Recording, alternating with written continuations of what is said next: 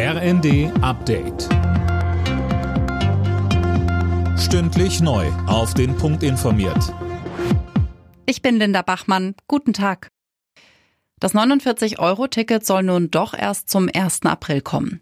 Darauf haben sich die Verkehrsminister bei ihrer digitalen Konferenz geeinigt. Die veranschlagten Kosten von 3 Milliarden Euro wollen Bund und Länder jeweils zur Hälfte tragen.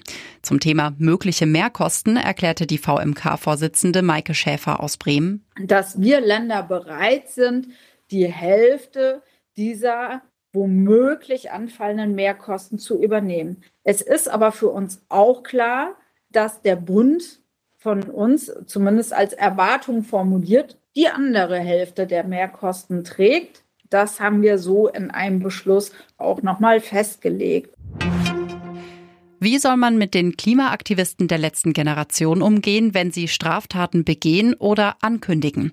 Das ist eines der Themen der Herbstkonferenz der Innenminister. Außerdem soll es darum gehen, Extremisten den Zugang zu Waffen zu erschweren. Die EU-Kommission wird den Mitgliedstaaten heute wohl empfehlen, Ungarn erstmals Milliardenhilfen zu streichen. Dabei geht es um 7,5 Milliarden Euro an zugesagten Fördergeldern.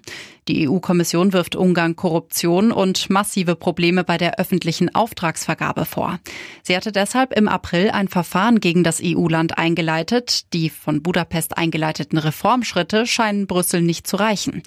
Der grüne EU-Abgeordnete Daniel Freund sagte im ZDF, braucht jetzt wirkliche Reformen, die diese unglaubliche Korruption, die einfach seit Jahren unter Orban herrscht, dass die wirklich beendet wird, damit wieder normal EU-Gelder fließen können.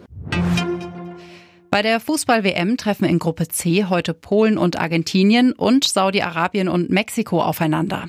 In der Gruppe D spielen zuvor Frankreich und Tunesien sowie Australien und Dänemark gegeneinander. Nur die Franzosen haben das Achtelfinalticket schon sicher. Alle Nachrichten auf rnd.de